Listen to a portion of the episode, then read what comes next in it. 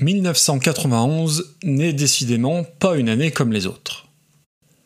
Si l'été de cette année-là nous a permis d'exulter, de sauter partout dans nos jeans troués avec nos converses aux pieds au son du grunge de Seattle et du rock alternatif, la fin de l'automne, elle, est bien plus abrupte et bien plus douloureuse avec la disparition de Freddie Mercury. Nous sommes aujourd'hui le 24 novembre 2021 et il y a 30 ans, jour pour jour, c'est l'une des plus grandes voix du rock qui s'éteignait et aux diverses commémorations parues ces derniers jours, je vais ajouter ma petite contribution en vous parlant de lui et de mon rapport au groupe, qui l'a emmené au firmament du rock, et en vous partageant quelques titres méconnus du répertoire de Queen et injustement absents des 137 best-of sortis par le groupe. Alors si vous aimez Queen, vous serez, je l'espère, très content d'entendre de vieux morceaux et qui sait, vous apprendrez peut-être deux ou trois bricoles. Et si pour vous, Queen se résume à de gros tubes très clinquants des années 80, bardés de synthé et pas toujours très subtils, vous risquez de devoir revoir votre jugement. Un épisode garanti sans Bohemian Rhapsody, que ce soit la chanson bien sûr, ou l'espèce de bouillie erronée et romancée qui sert vaguement de biopic à Freddie Mercury. Allez, sans plus tarder, générique de circonstances.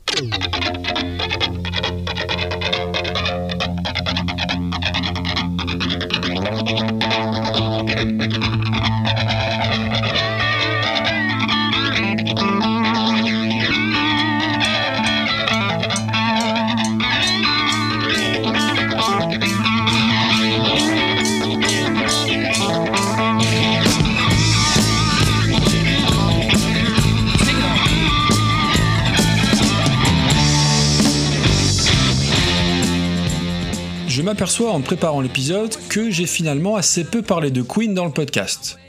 Alors j'ai fait quelques références dans Super Cover Battle, un épisode rapide euh, il y a bientôt deux ans où je parlais de Stone Cold Crazy par Metallica, et c'est à peu près tout. Et pourtant Queen, eh bien c'est le début de l'histoire de ma passion pour la musique, du fin fond de ma chambre d'ado au milieu des années 90. C'est le premier groupe auquel je me suis intéressé de très près, à une époque en plus où c'était compliqué hein, de trouver des infos autres que celles qu'on trouvait dans les livrets des CD, Internet et Wikipédia n'existaient pas encore complètement.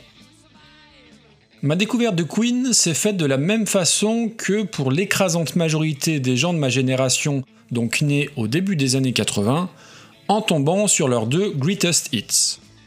Alors j'ai ensuite vite bouffé des magazines, des VHS, des livres et des albums dans tous les sens, et Freddie Mercury a été, je pense, le tout premier artiste que j'ai adoré, voire adulé. Et puis, je me suis rendu compte d'une chose assez rapidement. Ces fameux Greatest Hits étaient très réducteurs et ne rendaient pas du tout honneur à l'incroyable quantité de morceaux absolument dingues sortis par Queen et dont personne ne parle jamais.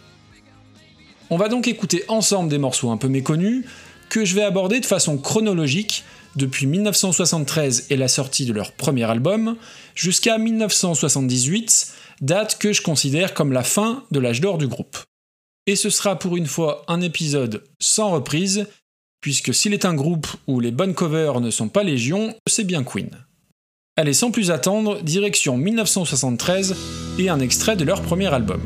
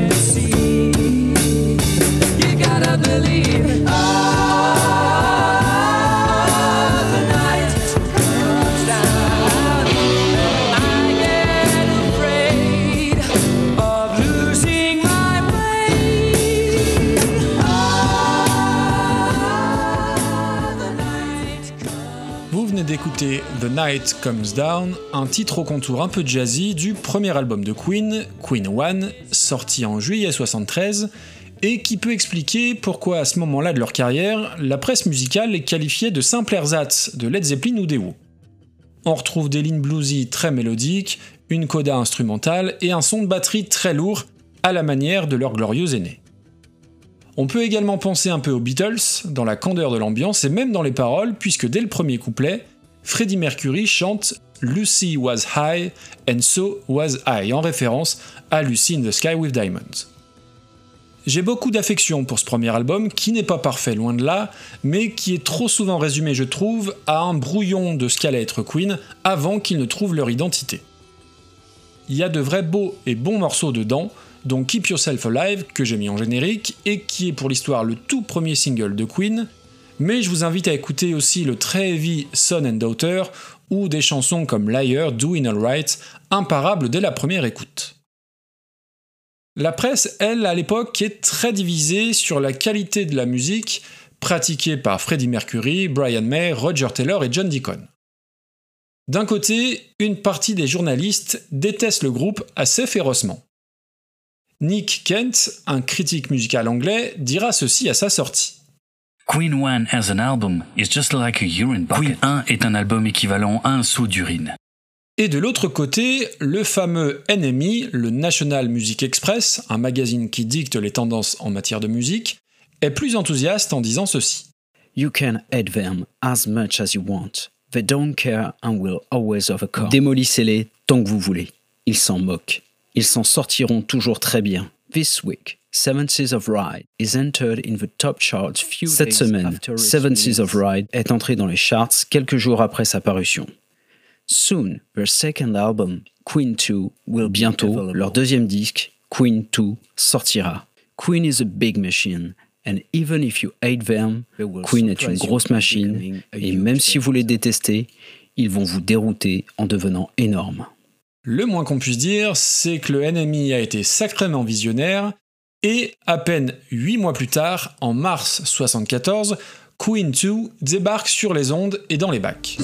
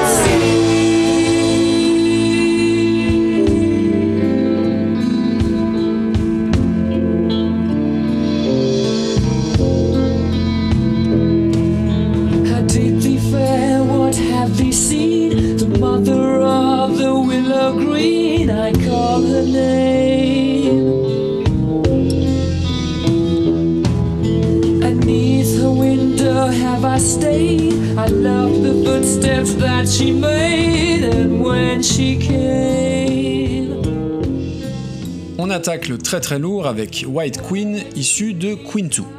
Alors j'aurais pu mettre Ogre Battle ou The March of the Black Queen, mais il ne pouvait en rester qu'un, puisque je l'ai pas dit, mais je me suis fixé comme contrainte supplémentaire de me limiter à un seul morceau par album.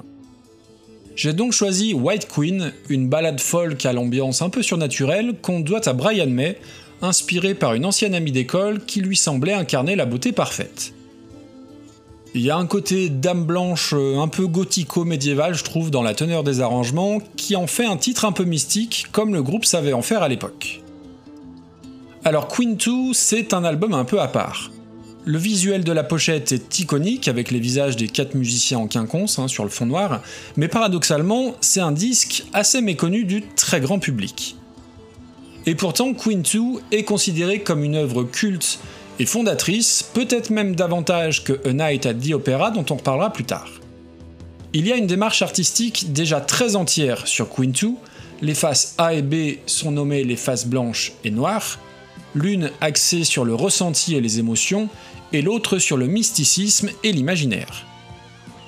Et le groupe va pousser à l'extrême son sens de la théâtralité du baroque et va s'affranchir de ses premières influences Led Zeppelin ou les Who, à qui on les comparait encore souvent.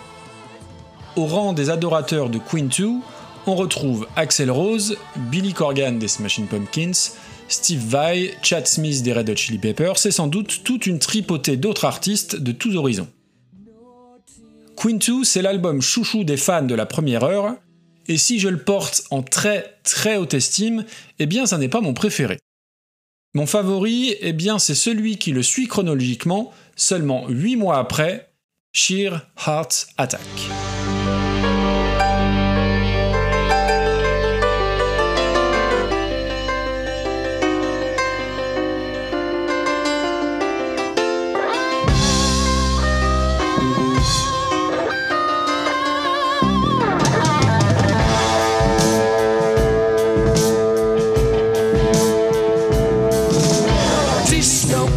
goes fine if you don't sign. He says, I'll have you see it double.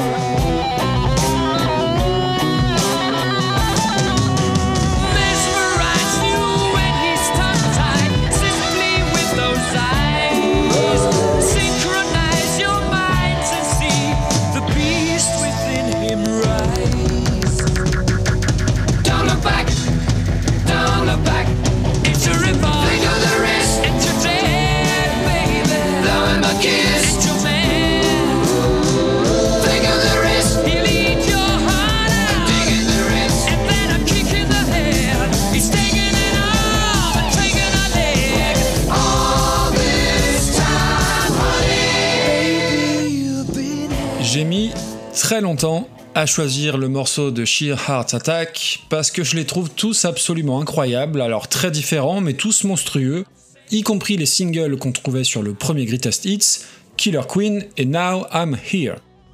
Je voulais initialement mettre Brighton Rock, que j'aime beaucoup, notamment pour les prouesses vocales de Freddie Mercury, mais beaucoup de gens la connaissent désormais grâce à la scène d'ouverture du film Baby Driver. Du coup, je vous ai diffusé Flick of the Wrist, qui se trouvait être la phase B du single Killer Queen, mais comme le disait Mercury sur scène au moment de l'interpréter, il s'agit de la phase du disque que vous n'avez pas écouté. Et s'il est un groupe où il est compliqué de ne diffuser que de courts extraits, eh bien c'est bien Queen parce que les chansons sont très riches, les structures très variées et parfois surprenantes. Concernant Flick of the Wrist, c'est même encore très différent puisque la chanson fait partie d'un triptyque, coincé entre Ten Man Funster et Lily of the Valley, et quand on écoute l'album, les trois s'enchaînent parfaitement dans un brillant medley. Alors évidemment à l'idéal, je vous conseille d'écouter les trois titres et même tout l'album dans l'ordre. She Heart Attack est un disque très important. Leur premier succès à l'international, Killer Queen, est sur cet album, et c'est pour moi le disque de glam rock ultime, si tant est qu'on puisse le résumer à du glam, puisque c'est aussi sur She Heart Attack qu'on trouve Stone Cold Crazy, dont je vous avais parlé dans l'épisode 33 avec la reprise de Metallica, et qui a presque posé les bases du trash. Si la patte Mercury est sur chaque mesure de l'album, c'est aussi un disque taillé par et pour Brian May qui se trouvait être revanchard et avec des fourmis dans les médiators puisque le groupe avait dû écourter sa tournée américaine début 74, Brian May ayant contracté une sévère hépatite. Alors petit aparté anecdotique et donc indispensable, il s'agirait non pas de fourmis dans les médiators, mais dans les pièces de monnaie, puisque la particularité de Brian May, outre le fait d'avoir la même coiffure depuis 1971, c'est de jouer sur une guitare de sa fabrication, la Red Special, dont il joue non pas avec un médiator, mais avec une pièce de 6 pence. Et toujours au rayon des détails qui n'intéressent que moi, si vous écoutez la chanson She Makes Me, écrite par le guitariste sur cet album, vous entendrez à la fin un souffle pathologique faisant justement référence à son hépatite. Je vous invite à écouter tout le disque, littéralement, c'est un déluge d'ambiance sonore entre des morceaux très crunchy et des compos plus mélodiques, parfois très roco kitsch, mais toutes absolument fascinantes. Et sur la richesse de cet album, la presse anglaise à l'époque aura une jolie formule en disant ceci. Sheer Heart Attack is like hiring a striker, but a striker who can easily tackle. Sheer Heart Attack, c'est comme signer le buteur et s'apercevoir qu'il peut tacler, défendre et arrêter les pénalties.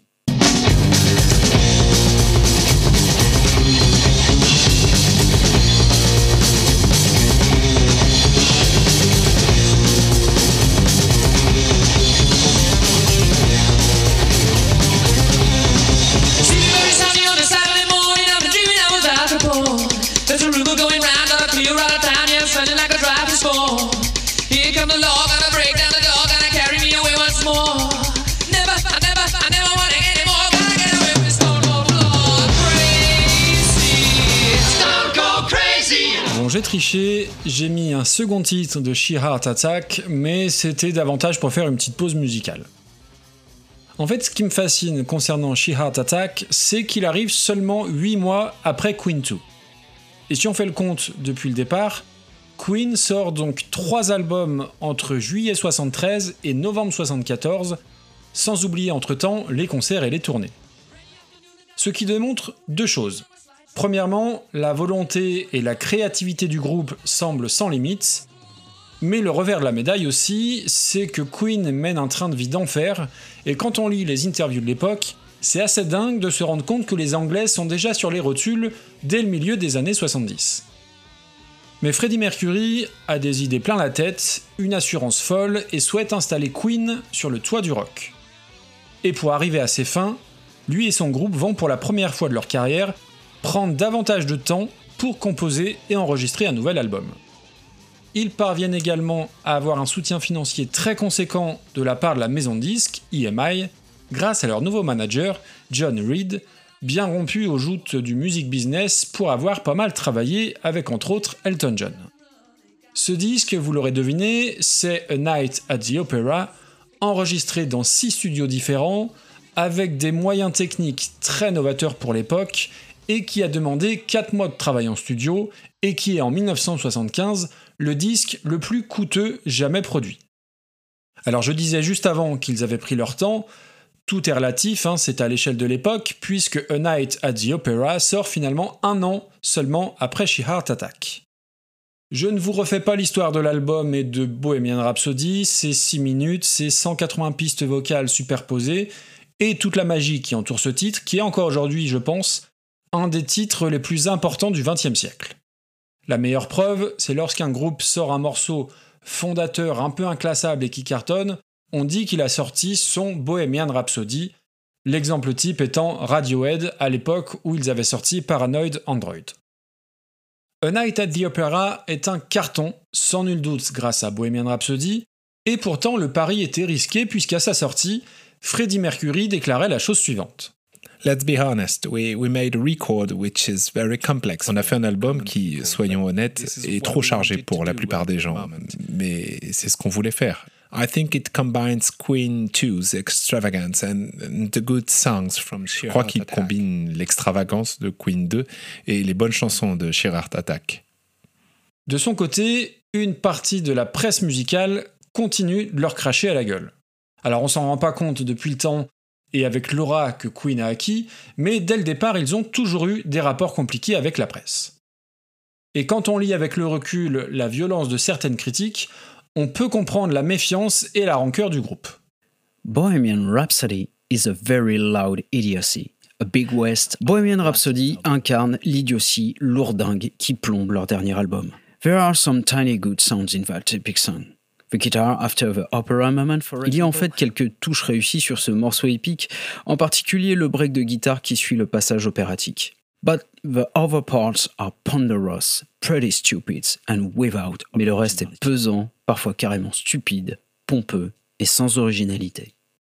Voilà ce que dit le National Music Express à la sortie du disque. On ne peut pas dire qu'ils aient été très visionnaires sur ce coup-là.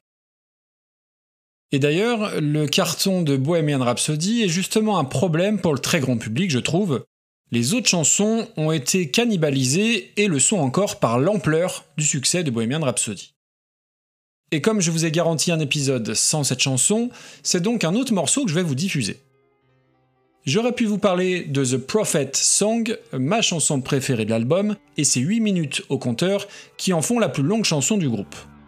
J'aurais pu vous parler de la douceur de Love of My Life, écrite par Freddie Mercury pour Mary Austin, son amie et fiancée, mais je préfère vous parler d'un brûlot dévastateur, cynique, gorgé de rage et d'insultes à la sauce Mercury, et qui ouvre l'album Death on Two Legs.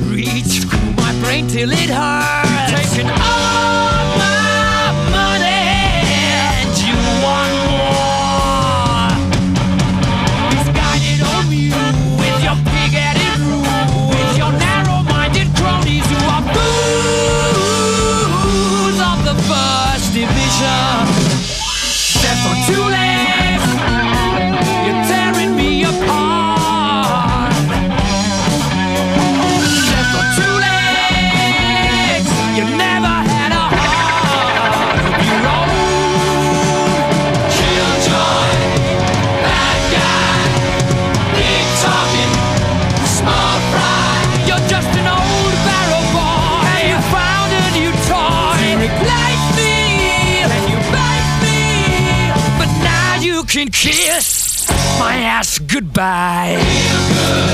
Are you satisfied? Do you feel like?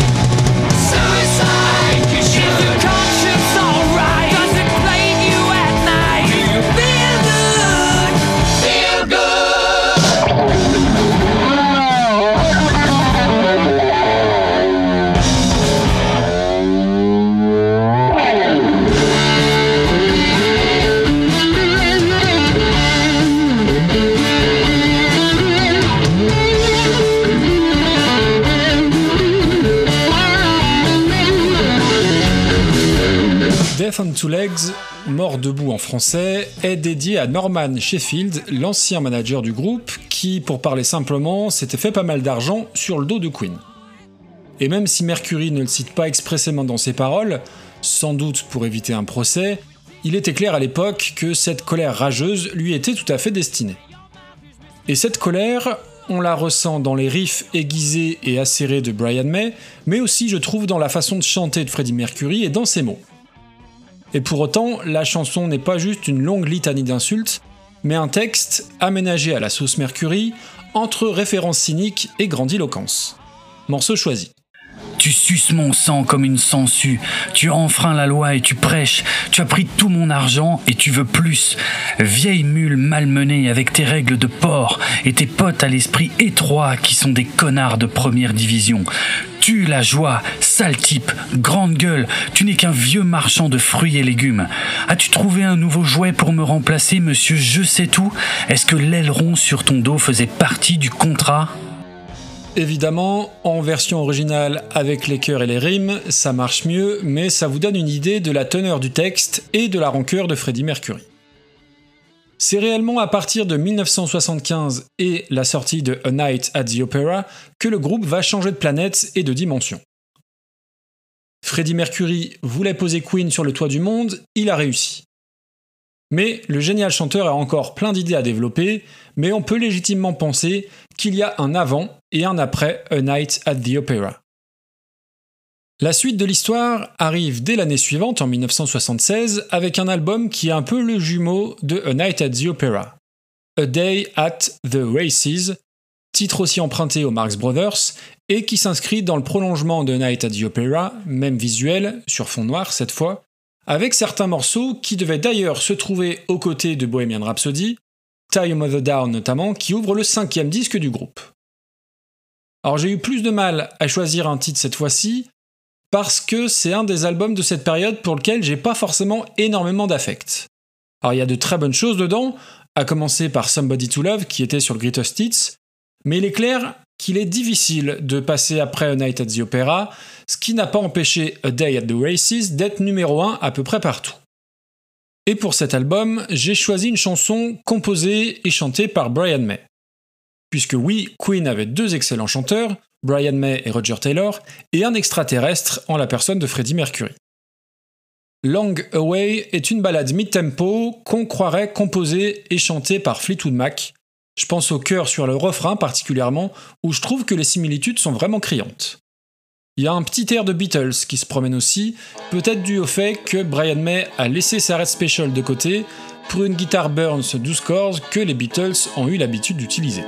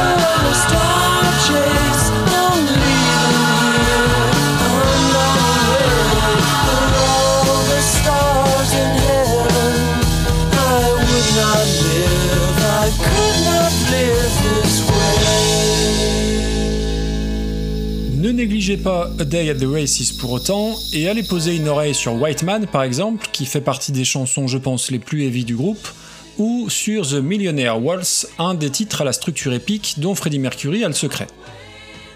Tous les membres du groupe réussissent jusque-là à caser certaines de leurs compos sur chaque album.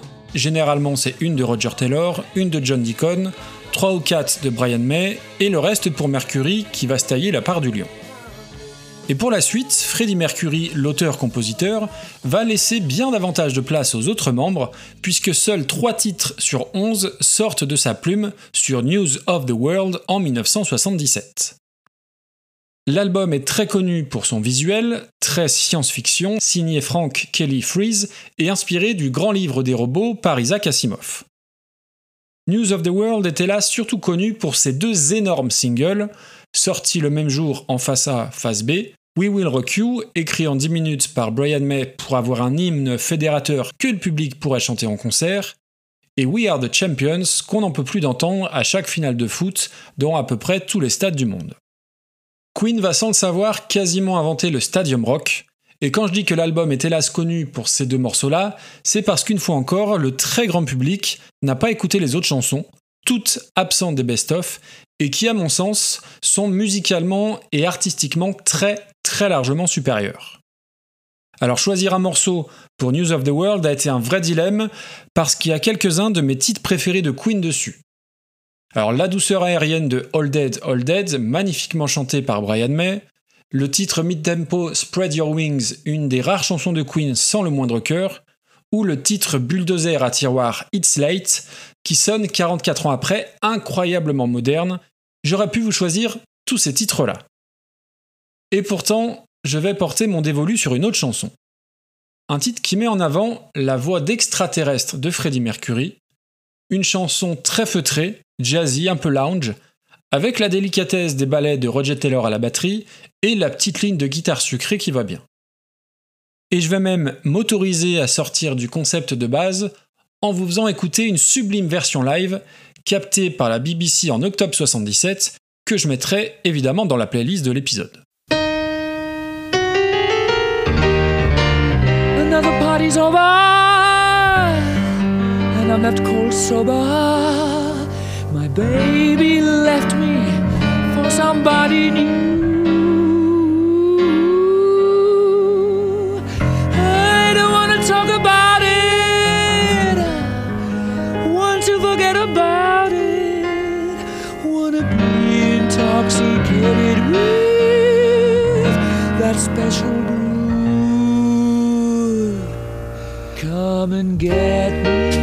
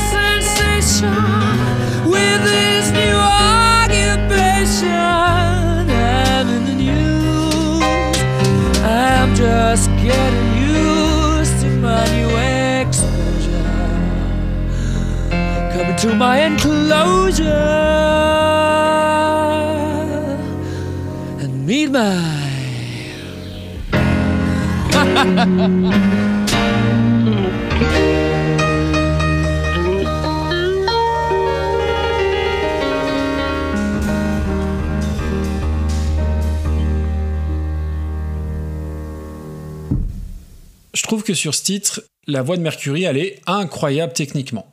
Et quand je le qualifiais tout à l'heure d'extraterrestre, je suis pas si loin de la réalité puisque des chercheurs se sont penchés sur sa voix pour tenter de comprendre comment et pourquoi Mercury était un tel chanteur et en étudiant ça de façon clinique et scientifique.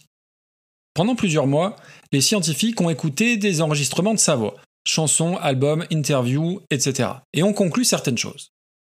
Déjà, concernant sa facilité à chanter de manière douce et de manière très agressive, et surtout sa capacité à passer d'un style à l'autre, les chercheurs mettent ça sur le compte d'un vibrato très au-dessus de la norme des chanteurs classiques. Ils ont aussi découvert que ses cordes vocales vibraient bien plus rapidement que la moyenne. Alors je n'y connais absolument rien, mais pour une personne lambda, la vibration serait contenue entre 5,4 et 6,9 Hz, là où celle de Mercury a été mesurée à 7,04 Hz. Les scientifiques ont conclu également que Freddie Mercury utilisait le chant subharmonique, une technique, alors ou un don peut-être, qui permet de produire plusieurs notes simultanées en faisant vibrer certaines parties du larynx. Alors je ne vais pas rentrer plus dans le détail parce que ça deviendrait bien trop complexe pour moi, mais ça étaye quand même pas mal le fait que, oui, scientifiquement, Mercury était un chanteur hors du commun au sens littéral. D'ailleurs, si vous êtes intéressé par le chant et par les techniques de chant, je ne saurais que vous conseiller le podcast Stucom. Il y a justement un épisode consacré à Freddie Mercury qui doit sortir ces jours-ci. Et vous retrouvez d'ailleurs, pour le clin d'œil, certaines voix de l'équipe de Stucom aujourd'hui dans l'épisode. Pour revenir sur News of the World, l'album, c'est un disque fantastique, et le hasard, entre guillemets, fait qu'il est sorti le même jour que Nevermind the Bollocks des Sex Pistols, groupe littéralement à l'opposé de Queen et qui partageait la même maison de disques, EMI, et ils ont fini par se croiser en studio. Alors l'anecdote est connue, mais je vous la livre quand même, et on va écouter Peter Hintz, Roddy du groupe, raconter l'anecdote avec Freddie Mercury. One day uh, we were in the control room and Fred was sat Un jour, on était dans la cabine et Freddy était assis sur la console. And um, suddenly we heard this voice, and it was Sid Vicious who'd come in, and he was clearly the worse for wear. And he called into the room. Et "Have puis d'un coup, on a entendu cette voix, to the masses?" celle de Sid. Vicious. Et il interpella Freddy en lui disant As-tu réussi à convertir les foules au ballet?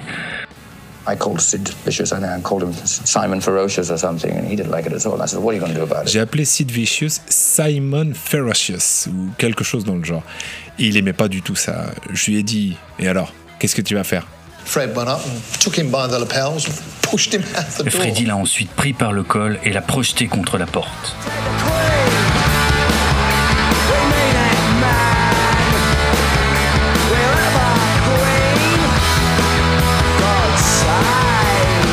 Si Sid Vicious remporte la bataille des charts, Nevermind the Bollocks étant premier et News of the World quatrième, je pense que la guerre, elle, ne laisse pas trop de suspense quant à la trace laissée dans l'histoire par les deux musiciens.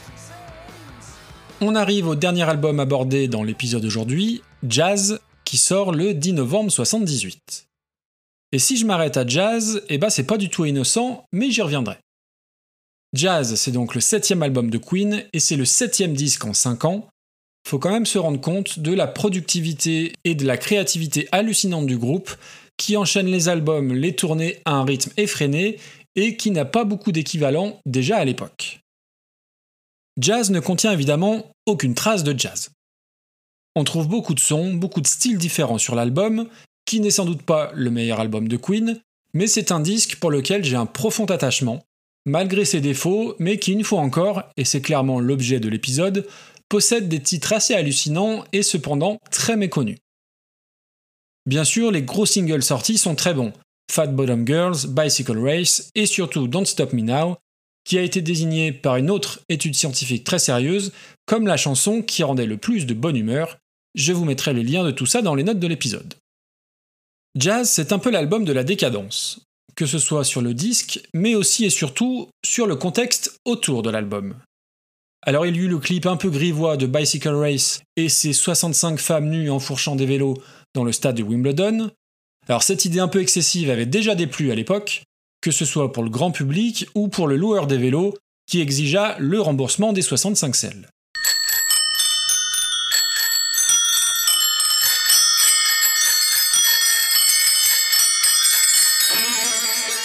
Et puis il y eut la soirée de lancement de jazz au Fairmont Hotel à la Nouvelle-Orléans, qui coûta la bagatelle de 200 000 livres, soit 230 000 euros, qui est juste stratosphérique pour l'époque, puisqu'on est pour rappel en 1978. Et lors de cette soirée, le caviar, la cocaïne et le champagne étaient quasiment en all-inclusive pour les invités, pour les stripteaseuses, les stripteaseurs, les artistes de rue, les nains déguisés de façon grotesque et tous les marginaux conviés par Freddie Mercury. Au niveau du disque, cette décadence se traduit par des sons qui partent dans toutes les directions. L'arabisant Mustapha, où Mercury va chanter en arabe, en perse et dans un langage complètement inventé. Fun It, chanson de Roger Taylor, sorte d'hymne disco-funk. Dreamer's Ball, chanson hommage à Elvis Presley disparu un an plus tôt. Il n'y a pas de réelle cohérence entre les morceaux, et c'est finalement pas très grave puisque toutes ces chansons sont, je trouve, très bonnes. Alors il y a de gros ratages aussi sur le disque, mais même ces erreurs-là ont leur charme, et l'ensemble de jazz est très chaleureux et ne fait absolument pas tâche dans la discographie du groupe.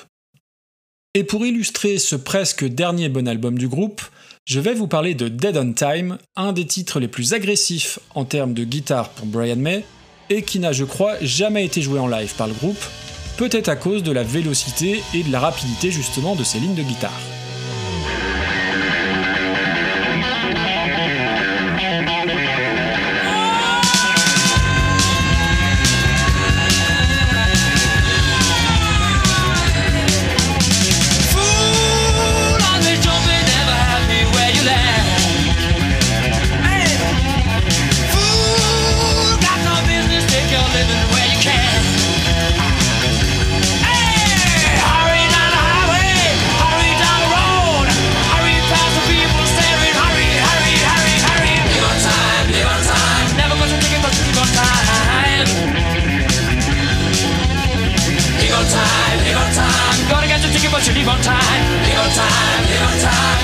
Pocket, but you never can tell.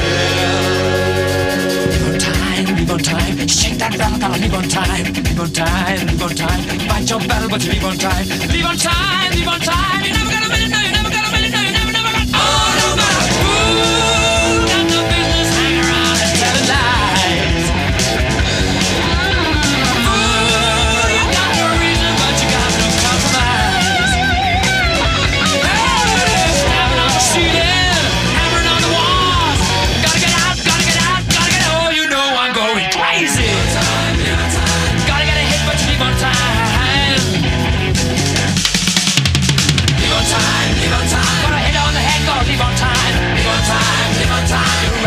but you never can tell.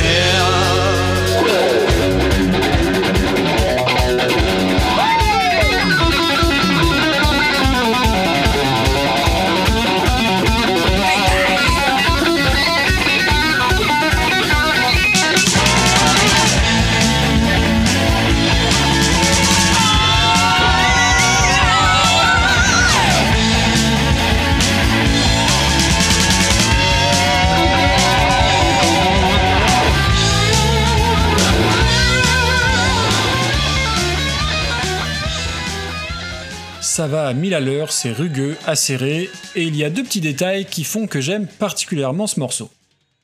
Alors déjà, le bruit de la foudre à la toute fin de la chanson est authentique, enregistré par Brian May lors d'un énorme orage.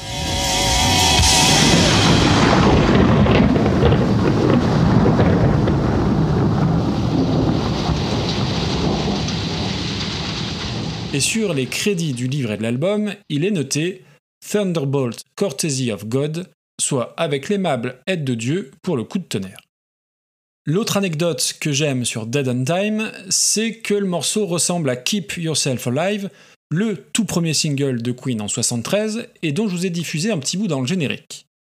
Et cette similitude, elle est complètement assumée par le groupe, qui cite même les mots Keep Yourself Alive et qui les écrit en majuscules dans le livret.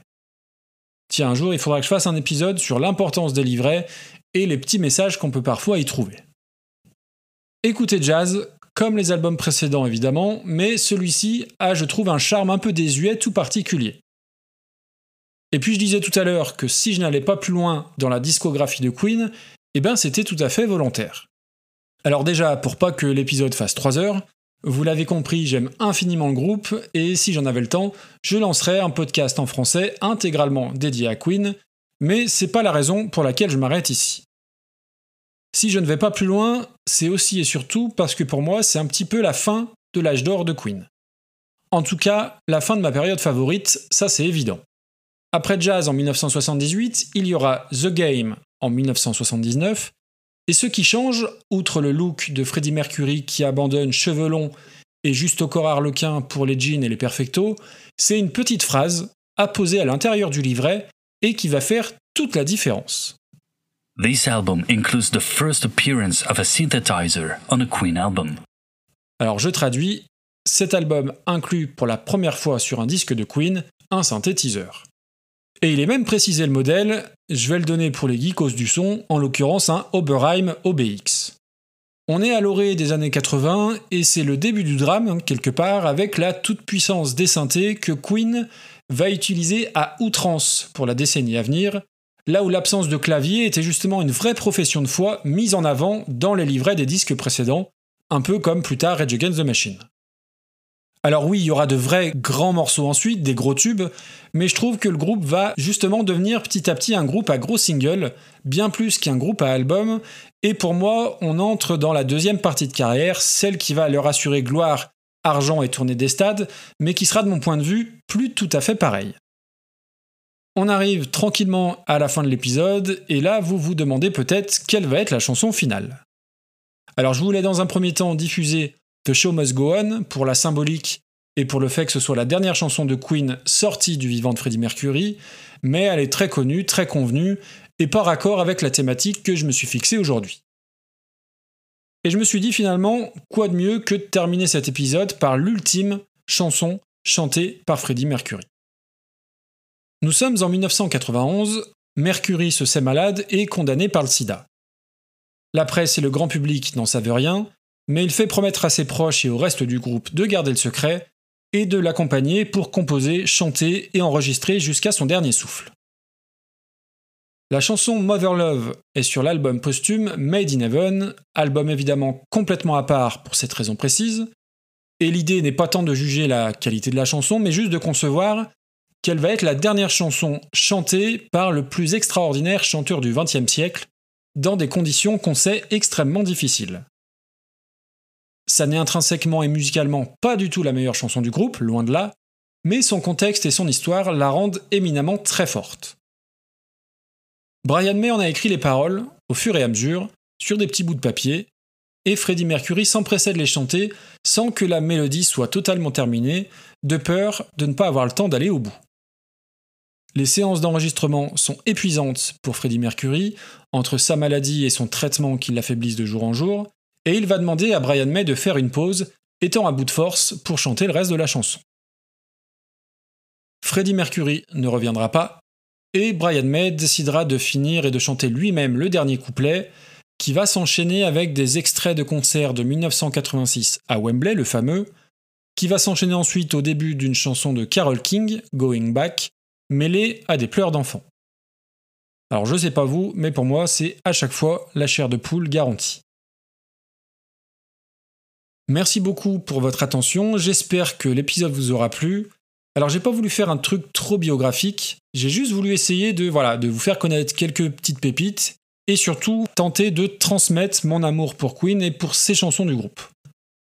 Remerciements tout particuliers à Ego, à Michidar et à Draven pour vos voix, c'était super chouette de vous entendre sur cet épisode-là.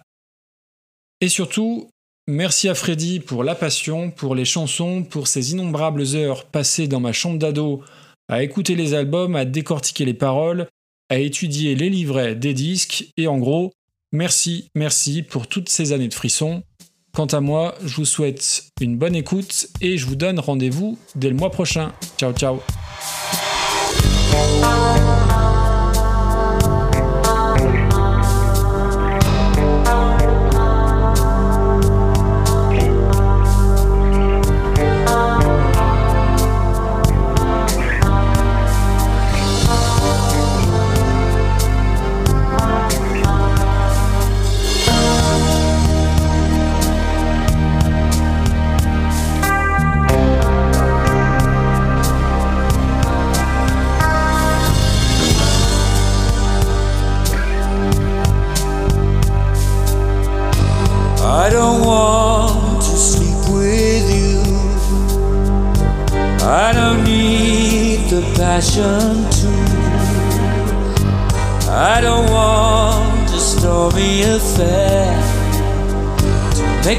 feel my life is heading somewhere.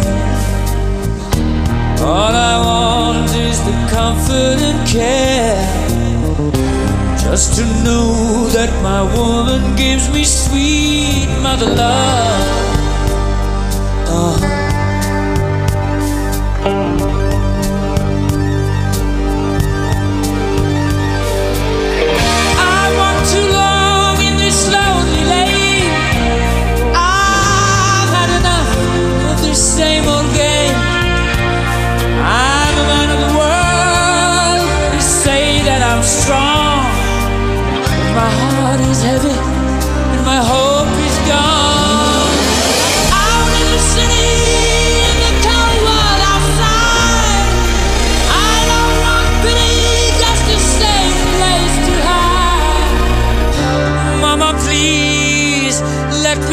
Inside.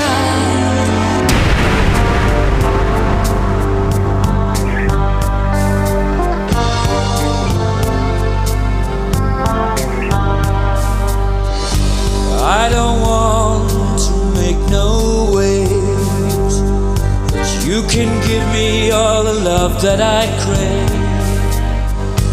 I can take it I long for peace before I die.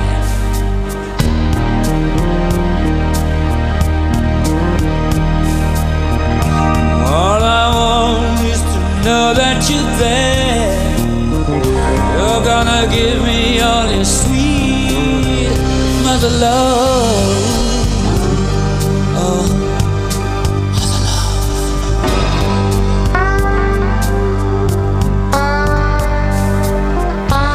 My